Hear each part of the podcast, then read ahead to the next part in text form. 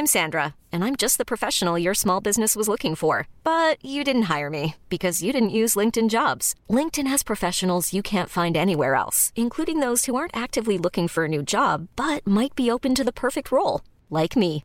In a given month, over 70% of LinkedIn users don't visit other leading job sites. So if you're not looking on LinkedIn, you'll miss out on great candidates like Sandra. Start hiring professionals like a professional. Post your free job on linkedin.com/achieve today. Bonjour, je suis Agathe Le Caron. Bienvenue dans Ex, le podcast qui vous parle d'amour au travers d'histoires toujours extraordinaires. Parfois, l'amour vous tombe dessus, mais vraiment vous tombe dessus. C'est tellement fort, c'est tellement inattendu qu'on met une vie à réaliser ce qui nous arrive, voire à le savourer. Sandra, c'est un livre qui a ouvert un nouveau chapitre de sa vie, comme une mise en abîme de sa propre histoire.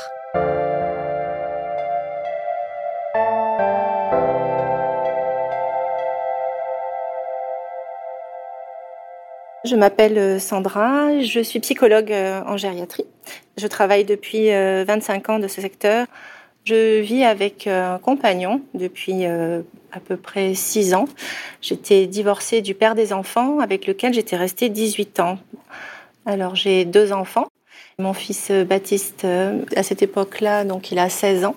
Et j'ai ma fille qui a deux ans de moins. À ce moment-là, elle a donc 14 ans. Je vis avec mon compagnon et c'est une relation qui est extrêmement riche avec lequel je suis vraiment très bien. On fait beaucoup de choses, c'est-à-dire c'est quelqu'un d'extrêmement actif. On randonne énormément. Il s'appelle Gilles et et Gilles, avant que je le rencontre, c'était quelqu'un qui, est, je l'ai rencontré, il devait avoir peut-être 40 ans.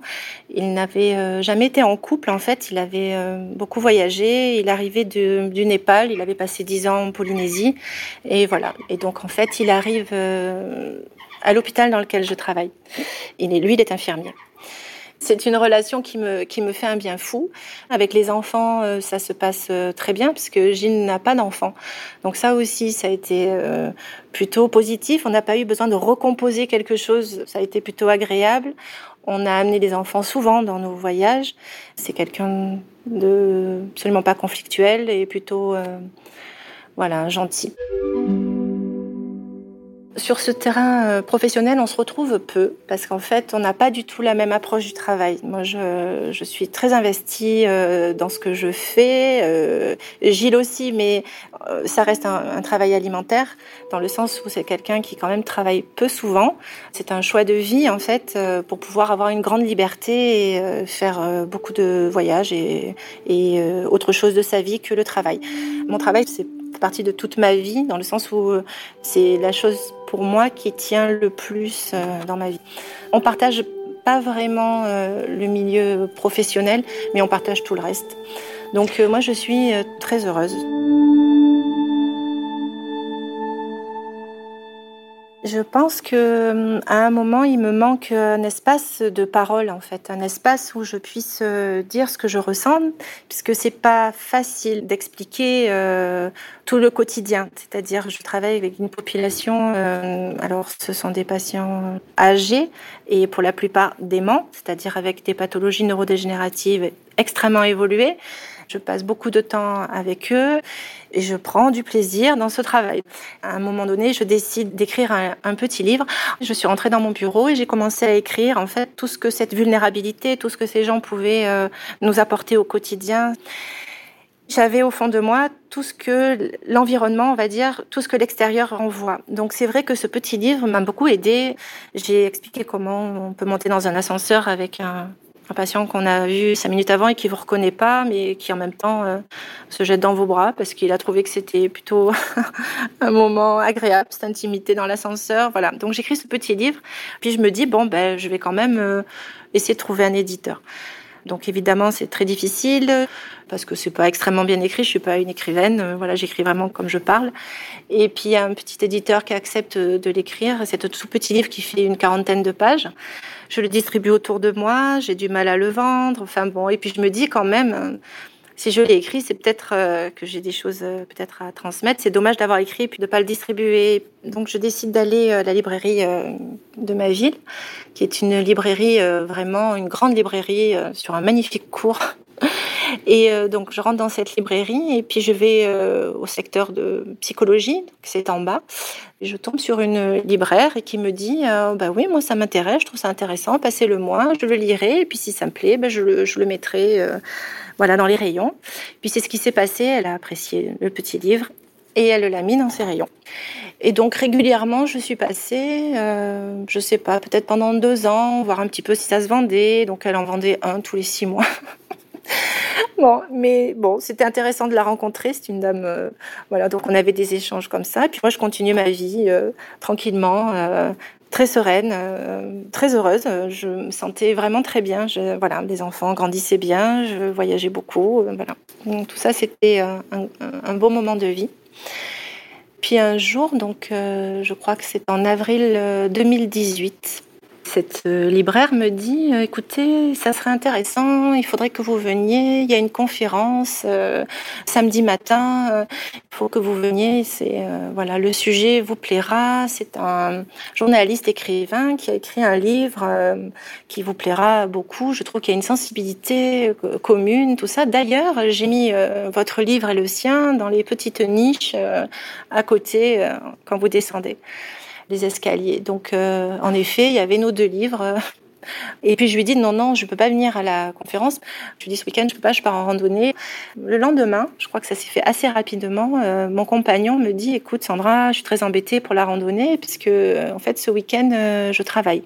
Je dois remplacer quelqu'un, ça t'embête pas Et donc je lui dis ben non, pas du tout.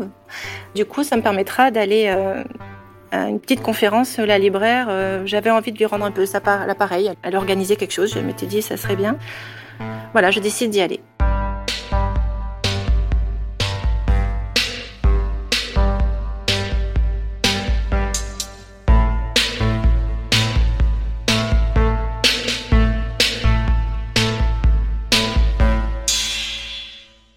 C'est un samedi matin, c'est un jour de marché, euh, il y a énormément de monde. Euh, donc j'arrive dans cette euh, librairie et à l'étage, il y a des chaises installées et puis on attend le conférencier qui, qui, met un peu de temps à arriver puis il arrive. Et puis voilà, donc il explique un petit peu son bouquin. Je suis très touchée par sa sensibilité autour de la personne âgée, ce qui est plutôt rare. C'est un livre de journaliste, c'est un livre avec une grosse enquête euh, extrêmement intéressante sur euh, la maladie euh, d'Alzheimer, sur les traitements, sur les EHPAD, tout ça. Voilà, je suis assez touchée de la manière dont, en fait, il y a une, grosse humanité.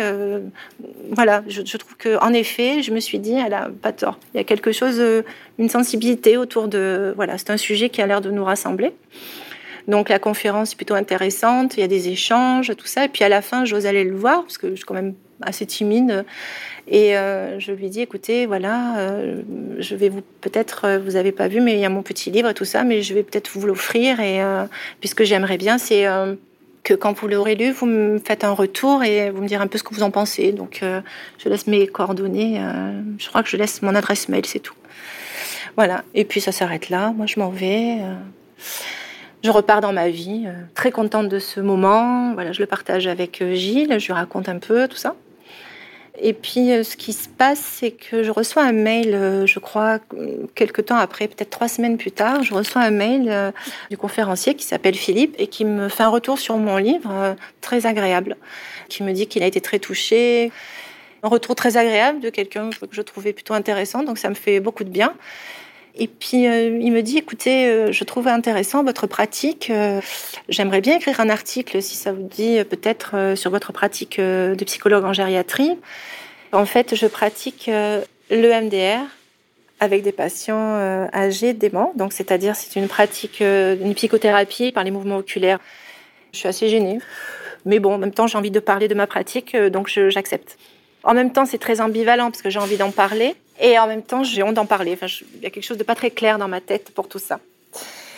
Mais il me rassure un peu, il me dit mais non, mais t'inquiète pas, ça va bien se passer, tu verras. Donc euh, on s'est changé des mails, alors euh, toutes les trois semaines, quinze jours, voilà, comme ça. Mais absolument rien au niveau émotionnel. Moi, je suis dans ma vie, j'y suis très bien. C'est juste quelque chose en plus qui vient. Et donc après, Philippe me dit, écoute, euh, bon, c'est très intéressant tout ça, mais j'aimerais bien quand même faire une interview de toi parce que quand même c'est très spécifique. Euh, euh, donc je viens fin septembre, je viens pour présenter mon livre à Marseille. Est-ce que tu accepterais de, faire une interview? Bon, ah ben, je lui dis, ben maintenant oui, oui, volontiers. je rentre chez moi, j'en parle à Gilles. qui me rassure et qui me dit oui oui mais vas-y tu as raison c'est super il faut que tu le fasses On a rendez-vous un samedi. Un samedi à 18h sur le Vieux-Port à Marseille. C'est une journée qui est extrêmement, je m'en rappelle, extrêmement lumineuse. Il fait très chaud. Et pourtant, c'est le 29 septembre 2018. Euh, je me rappellerai un peu, je pense, toute ma vie. Je me gare, en plus, je trouve une place euh, très bien près du Vieux-Port, ce qui est Marseille un peu facile. Et puis, en fait, on se cherche avec Philippe parce que lui, il est sur la Canebière, de l'autre côté du, Vieux-Port, et moi, je suis de l'autre côté. Donc, on n'arrive pas à se retrouver. Je me rappelle plus de son visage. Et puis à un moment donné, on se donne rendez-vous devant un bar et puis je le vois. Et là, euh, je saurais jamais euh, ce qui s'est passé. Je sais pas du tout. Alors, je, mets ça sur le terme du coup de foudre, mais euh, une espèce de, de rencontre comme si on s'était toujours connus, qu'on se connaissait depuis toujours, on s'est fait la bise comme si on s'était retrouvés. voilà. Et ce qui est assez étonnant, c'est que Philippe et moi, on ressent la, même chose à ce moment-là. C'est-à-dire que on est dans une communion à un moment donné où lui, euh, comme si euh, voilà, on se connaissait euh, depuis toujours. On s'était rencontrés à la librairie, mais c'était pas ça. C'était plus grand que ça, c'était plus fort. Quand je le vois, il y a alors c'est ça aussi qui est très étonnant. Il y a rien de, il y a, a même pas d'attirance physique. C'est pas à ce niveau-là. C'est quelque chose que je dis plus grand, c'est que c'est mon autre. Euh, c'est pas physique, c'est pas juste une attirance comme euh, quelqu'un qu'on a envie de posséder ou euh, c'est juste une, complémentarité à ce moment-là. Et ce qui est très étonnant dans cette fraction de seconde, parce que c'est vraiment une effraction pour moi et je, le vis vraiment toujours comme ça, c'est-à-dire j'ai été effractée. Philippe dit que j'étais lyophilisée, mais je pense que c'est ça. Dans cet espace-temps, j'ai su, Philippe, je le connaissais, c'est-à-dire je connaissais ses atouts, ses compétences, je connaissais aussi ses failles, ses fragilités. J'avais fait le tour de, la personne à ce moment-là. Et donc, j'ai pas eu peur de lui parler. On, s'est parlé avec une sincérité euh, incroyable. Je lui ai raconté mon expérience de l'après-midi euh, où une dame était décédée, qui ça m'avait beaucoup touchée, euh, avec laquelle j'avais fait de l'EMDR. J'étais vraiment dans un état pas très agréable. Et Philippe, que je ne connais pas, je lui raconte cette histoire. Je lui dis, ben voilà, je suis pas bien, ce qui s'est passé aujourd'hui, comme un ami. Euh. Et lui, je savais qu'il pouvait comprendre euh, ce que j'avais vécu. Et puis il me dit, bah écoute, on peut se mettre dans un café. Donc on s'est installé euh, dans un café. Puis du café, après, il m'a dit, bon, on peut manger ensemble peut-être. Et puis tout le repas, on discute toujours avec la même liberté. Ce qui est étonnant aussi, c'était, il n'y avait pas de, toujours pareil physiquement, il y avait, il y avait rien à ce niveau-là. On était avides l'un de l'autre de, discuter, de s'échanger, de nous raconter nos vies, de tout ça. Donc en plus le restaurant c'était très beau. Et puis voilà que je raconte à Philippe l'histoire euh, de ma mère. Alors là, parce que je me sens en confiance, je pense que c'est ça, et je lui raconte en fait euh, que ma mère, euh, elle est née d'une maman qui avait un handicap euh, important.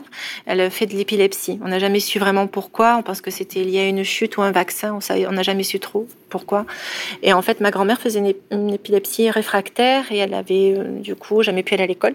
Et ça avait engendré chez elle voilà, un retard mental assez important, avec des crises d'épilepsie régulières. Et à cette époque-là, donc mon arrière-grand-mère, va voir un médecin, je crois que c'est un neurologue, qui lui dit bah, ce qui pourrait aider votre fille peut-être à avoir moins de crises d'épilepsie, c'est qu'elle ait un enfant. Il faut savoir quand même que ce sont des notables de la ville. Euh, voilà, c'est des gens euh, qui ont des moyens financiers, qui ont vraiment une assise, euh, voilà, importante. Et du coup, ils décident bah, d'organiser un mariage. Et ce qui se passe, c'est que le mariage, ils vont l'organiser avec un monsieur qui est d'origine algérienne, qui a fait la guerre 39-45 et qui avait perdu un œil, qui était euh, handicapé et qui travaillait comme, euh, je crois qu'il était homme à tout faire, l'hôpital psychiatrique euh, dans lequel mon arrière-grand-mère était avait un poste à ce moment-là, c'est important. En tout cas, le mariage voilà a lieu. Et ma mère naît rapidement, quelques un an après, je crois. Elle est née en 47, ma mère, donc voilà.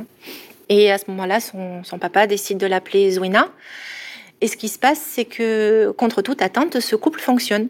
Alors c'est ce que j'ai pu entendre, c'est que le couple fonctionne, rit beaucoup, s'amuse, vont beaucoup danser. Euh, et aux grandes dames de, la famille de ma mère qui décident d'arrêter ce couple parce qu'ils ont très peur en fait euh, que le papa, donc euh, le mari de leur fille, amène leur fille et la petite fille soit en Algérie, soit à Paris parce qu'ils comptaient ouvrir un commerce à Paris. Donc défendent ce mariage sous couvert que ma grand-mère est handicapée mentale. Donc ils, arrivent à défaire ce mariage. Du coup, ils décident de débaptiser ma mère qui s'appelle Zouina, il l'appelle Daniel et ils font partir cet homme. Euh, voilà. Pendant une année, de ce qu'on a pu me dire, euh, il s'est installé sur le banc en, bas de chez mes arrière-grands-parents pour venir voir jouer sa fille. Voilà. Pendant une année, il a dû faire ça. Et puis après, il a complètement disparu. On n'a plus jamais de nouvelles, euh, tout en sachant que quand même, moi, j'avais des documents puisque c'était un, couple qui avait été marié et il avait reconnu ma mère. Dois quand même préciser que ma mère euh, n'a jamais recherché son père, ne veut pas qu'on en parle, voilà. donc ça, ça fait partie de son histoire à elle. Sauf que moi, j'ai euh, grandi avec une grand-mère, comme elle était euh, handicapée mentale, elle a toujours vécu avec nous. Et au plus loin que je m'en souvienne, elle pleurait cet homme. Elle l'a pleuré très longtemps, puisque moi je suis née en 71. Le souvenir que j'ai, je dois avoir 7-8 ans, et j'ai cette grand-mère qui me parle de cet homme encore et qui pleure et qui n'en parle qu'à moi j'ai gardé au fond de moi cette euh, douleur de cet homme. Je ne peux pas trop l'expliquer. Et je raconte ça à Philippe le soir où on se connaît. Euh, et euh, Philippe me dit, bah, écoute, écoute c'est très étonnant parce que, que tu m'en parles là, mais moi j'ai des amis qui partent la semaine prochaine, qui partent en Algérie. Donne-moi quand même le numéro, le nom, les dates de naissance, tout ça. Donne-moi tout ce que tu peux avoir comme information. Je leur donne et puis ils partiront avec ça.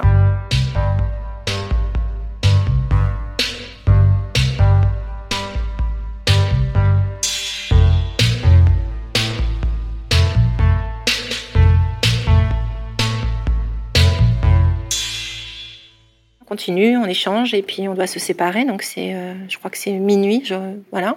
Puis moi je rentre euh, donc chez moi, on se dit au revoir. À ce moment-là, euh, je, me trompe de chemin, je suis complètement bouleversée. Je ne, je ne comprends pas ce qui m'arrive. Je suis envahie de, de ce qui vient de se passer. On devait, pendant cet espace-temps, donc de, de 6 heures à minuit, on aurait dû prendre un temps pour faire une interview, ce qu'on n'a pas fait. Donc quand je le quitte, je suis dans une émotion, je, dans mes termes psychologiques, je, je dirais je suis totalement dissociée. C'est-à-dire je, je suis hors réalité. Je ne peux même pas parler d'amour, je ne sais pas, je suis dissociée. Je pense que le trouble dissociatif, on peut l'avoir pour des événements dramatiques, mais là, sur un événement, je dirais positif, je suis plus sur Terre. Je rentre chez moi de manière complètement automatique. J'ai mon compagnon qui m'attend, toujours bienveillant et qui me dit alors comment ça s'est passé euh, C'était bien, ça va Et je sais plus ce que je lui réponds. Euh, oui, oui, ça s'est très bien passé. Et euh, de cet instant-là, je me dis dans ma tête, mais je suis foutue. Je, suis foutue. Je, je n'arrive plus, je ne ressens plus ce que je ressentais, c'est-à-dire normalement, je me sentais pleinement dans la relation. J'étais vraiment dans un très bon contact avec mon compagnon. Et à ce moment-là, je sens qu'il y a une rupture, une coupure il est euh, très loin de moi, je me sens plus du tout dans la relation, et puis je, je suis plus sur terre. Donc euh, et ça va durer comme ça pendant euh, bah, des jours, voire des semaines et des mois, tout en sachant que donc Philippe, nous, on s'est absolument rien dit. Il m'envoie un mail me disant que ça serait bien qu'on fasse l'interview et il me dit qu'il reviendra certainement fin décembre pour une conférence. Je lui dis euh, oui, oui, tout en me disant non, non, dans ma tête, parce que je trouve, euh, je trouve la rencontre dangereuse, dangereuse pour mon couple auquel je tiens à ce moment-là. Au fil des, jours, je me dis, ben, je vais aller voir ma thérapeute, faut qu'elle m'aide, au secours, et il faut que je revienne dans la relation. Je veux pas du tout quitter cette relation-là. À ce moment-là, je suis pas du tout dans, ce, dans cette dynamique-là. Donc, je vais consulter ma, ma thérapeute qui m'aide beaucoup. Après, ce qui va se passer aussi, c'est que Philippe me rappelle euh, pour me dire, écoute Sandra, je crois que mes amis ont retrouvé ta famille. Et là, je me dis, mais il me prend vraiment, euh, je pense, pour une imbécile clairement. Mais je demande quand même un peu. Et puis au fil des discussions, en fait, il me convainc et euh, il m'explique comment ça s'est fait. Il me donne un numéro de téléphone. J'ai un certain Mabrouk, j'ai une Zoubida Akbou, le village de naissance de mon grand-père. En fait, Zoubida, c'est la femme du frère de ma mère, qui s'appelle Boussad, qui en fait me dit, on a toujours su, il nous en a toujours parlé, qu'il avait une fille en France et que la femme qu'il avait épousée s'appelait Lucette, ce qui est le prénom de ma grand-mère. Là, je suis très émue, donc euh, je demande de vérifier encore les dates. voilà, donc cette euh, Zoubida, euh, qui est mon interlocutrice, m'apprend donc que ma mère a un frère qui s'appelle Boussad et quatre sœurs et qu'en fait, euh, mon grand-père, quand euh, sa famille l'a rejeté, il est parti sur Paris, à Montreuil, pendant quelques années. Et puis après, il a quitté euh, la France et il est reparti en Algérie. Et là, il s'est remarié et il a eu ses enfants. Voilà. Donc, je suis complètement bouleversée. Je commence à y croire de plus en plus à cette histoire. Donc j'en parle avec mon frère. Et Philippe reste un interlocuteur un peu par rapport à ça de temps en temps. On échange parce qu'il m'avait donné les coordonnées. Donc moi j'avais un lien direct euh, avec euh, Zoubida, euh, Voussad, ma famille retrouvée.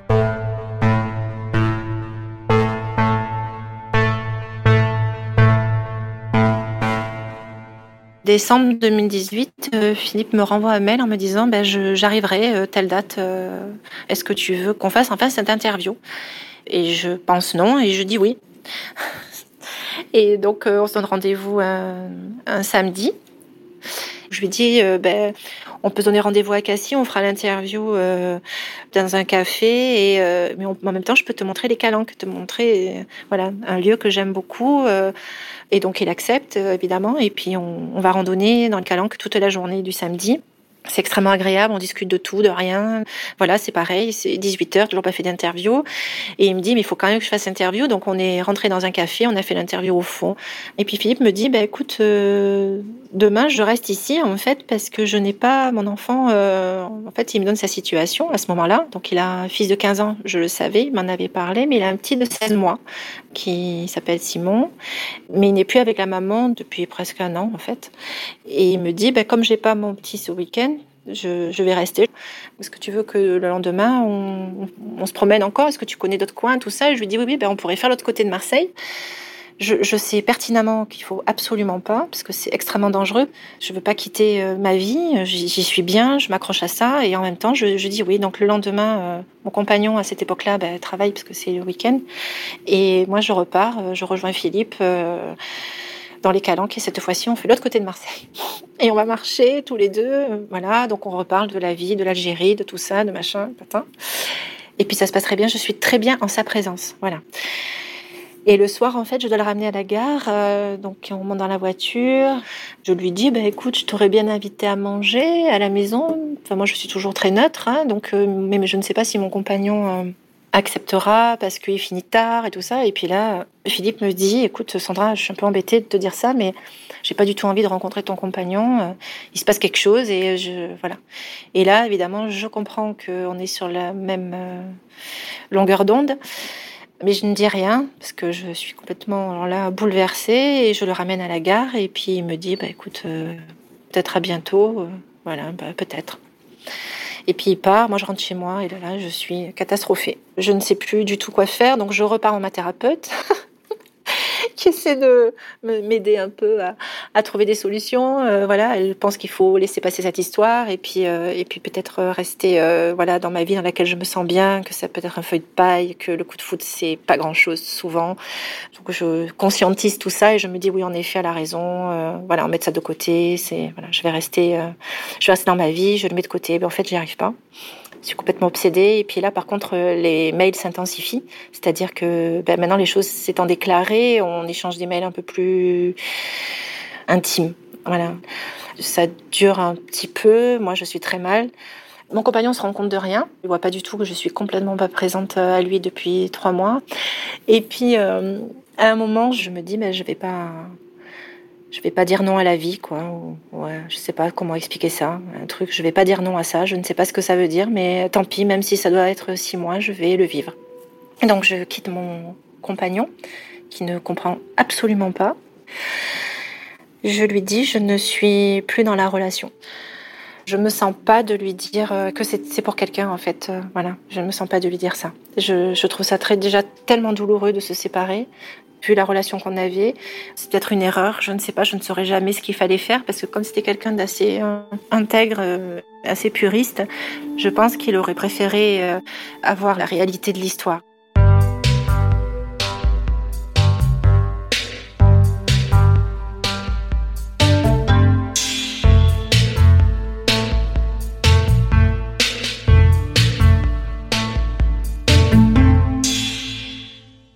Philippe habite euh, dans le Lot-et-Garonne, dans un petit village qui s'appelle Pen d'Agenais, et puis moi j'habite dans les Bouches-du-Rhône. Donc c'est pas tout à côté, on a 500 km qui nous séparent. On décide de se retrouver à Narbonne. En fait, c'est à mi-chemin entre chez lui euh, et chez moi.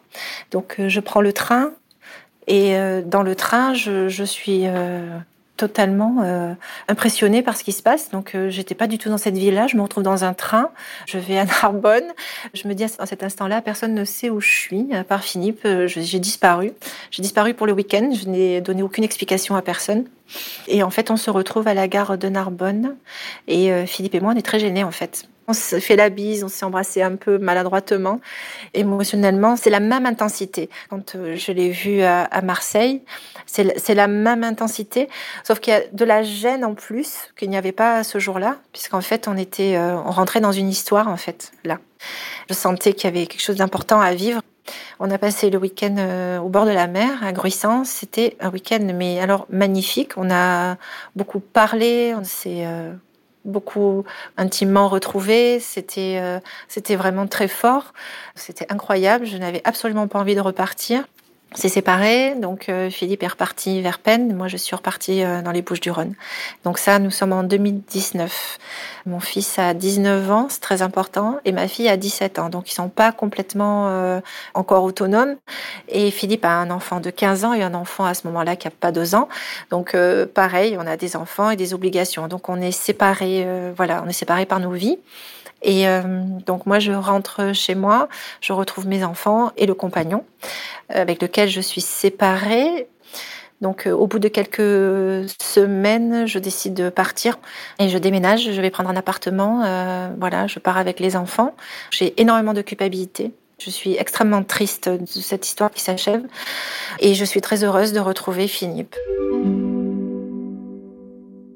On va se retrouver euh, pendant euh, plusieurs années, en fait, euh, on peut être un, amour à distance, et où toutes les trois semaines, on va essayer, lui et moi, de se retrouver.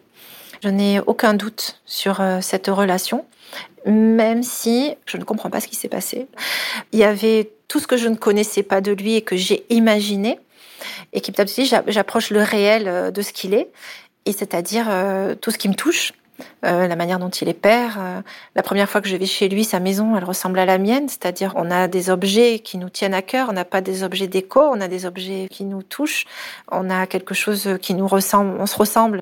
Et au fil euh, des mois et des années, avec ces allers-retours, on apprend à se connaître. C'est pas toujours heureuse non plus parce qu'on a des, des conflits. Hein, c'est pas toujours facile la distance, la séparation. Euh, mais malgré tout, quand on est ensemble, on n'a aucun doute. Euh, je crois, en tout cas, de ma part, je n'ai aucun doute. Euh, je me dis, ben, j'ai fait le bon choix. C'est douloureux, mais j'ai fait le bon choix.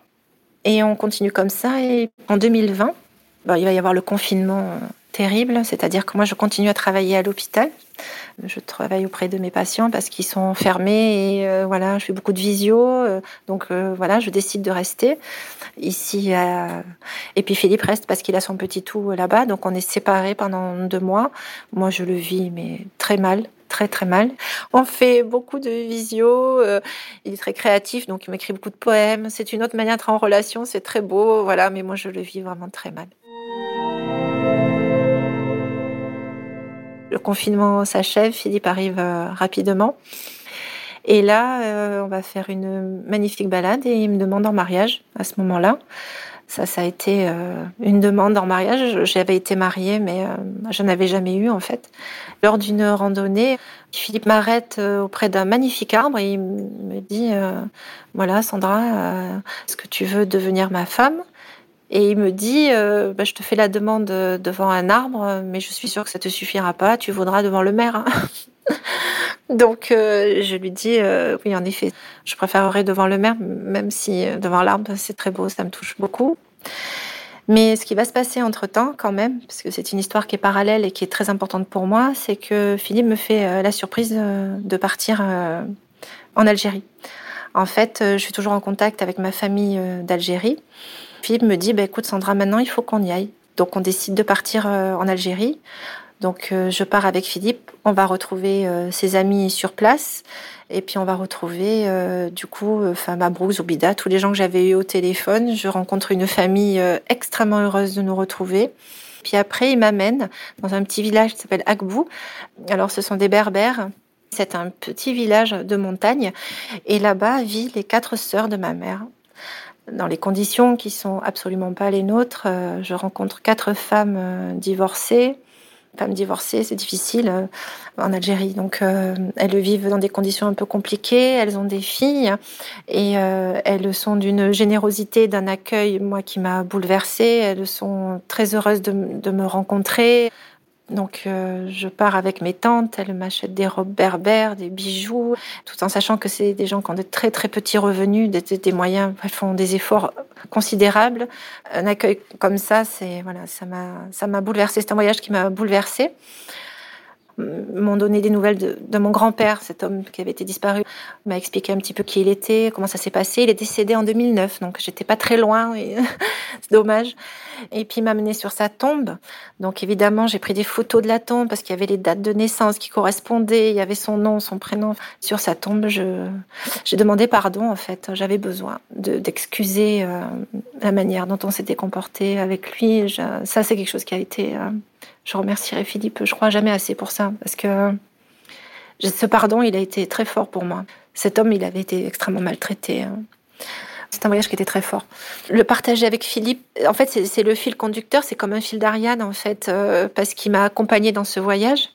C'est quand même très étonnant, il a fait tout ça juste pour moi, quoi, hein, pour que je retrouve ma famille, donc il était auprès de moi. On a partagé ça tous les deux. Et puis voilà, je suis repartie euh, dans ma vie à distance avec Philippe. Euh, voilà, nos allers-retours. Euh. donc moi, je, je, vis toujours et de plus en plus mal nos séparations.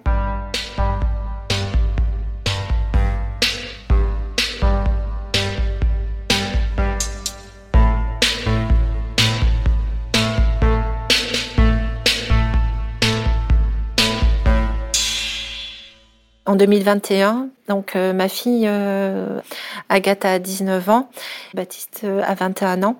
Baptiste ne veut absolument pas me suivre dans le Lot-et-Garonne. J'ai ce projet-là, il veut absolument pas venir, il est il veut rester là où il est, c'est sa vie, ses amis.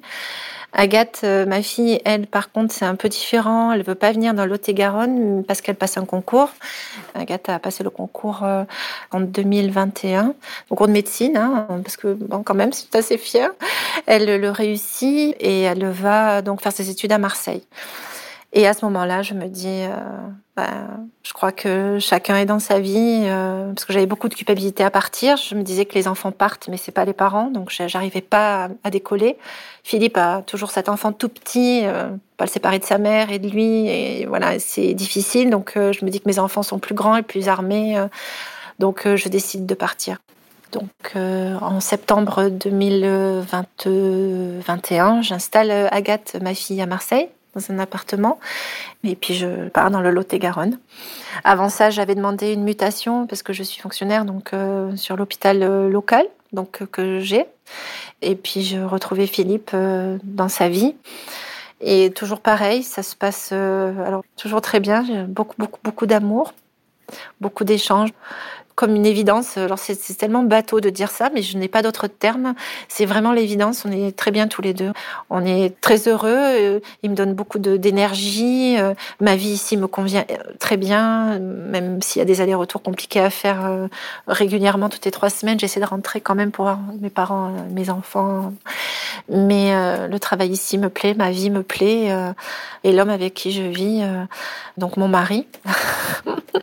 On s'est marié le 14 mai 2021 euh, dans un tout petit village, je vais le citer, Vauvenargues.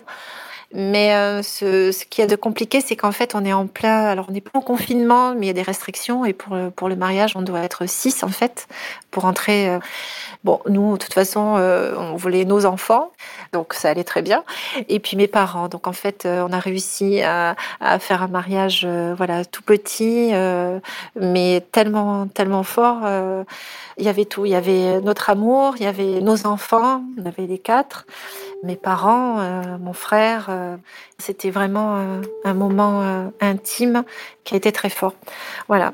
Par contre, je, je suis toujours hors réalité, c'est-à-dire c'est comme si je contemplais ce qui se passait et je suis toujours à me demander mais qu'est-ce qui se passe, dans quel tourbillon je suis.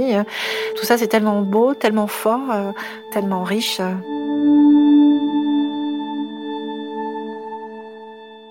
Je vis dans le Lot-et-Garonne. Je suis lot-et-garonnaise depuis, euh, depuis septembre 2021. Et euh, je me dis que je suis à ma place euh, dans ma vie. Je suis dans ma vie avec Philippe à mes côtés, cette dame, la libraire qui nous a mis en contact, qui a beaucoup insisté pour que je vienne à cette conférence.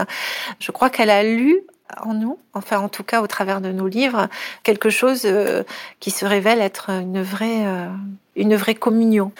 Et c'est marrant parce que les années, donc ça fait maintenant, ça fera quatre ans euh, en septembre, il y a toujours cette, cette complicité, ce, partage.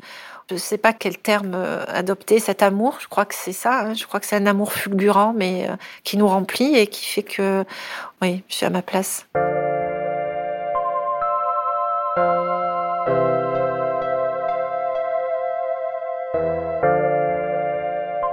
Alors pourquoi je, témoigne?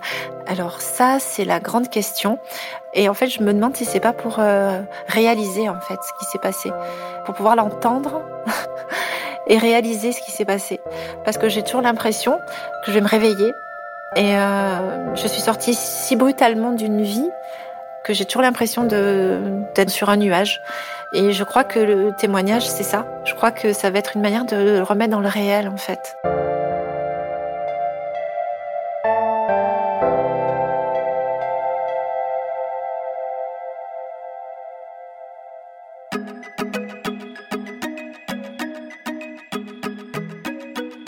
Merci à Clémentine Delagrange qui a réalisé cet épisode, à Isabelle Field qui l'a monté et à Alexandre Ferreira qui l'a mis en musique. Si vous l'avez aimé, surtout n'oubliez pas, mettez-nous des étoiles et des commentaires. Merci beaucoup.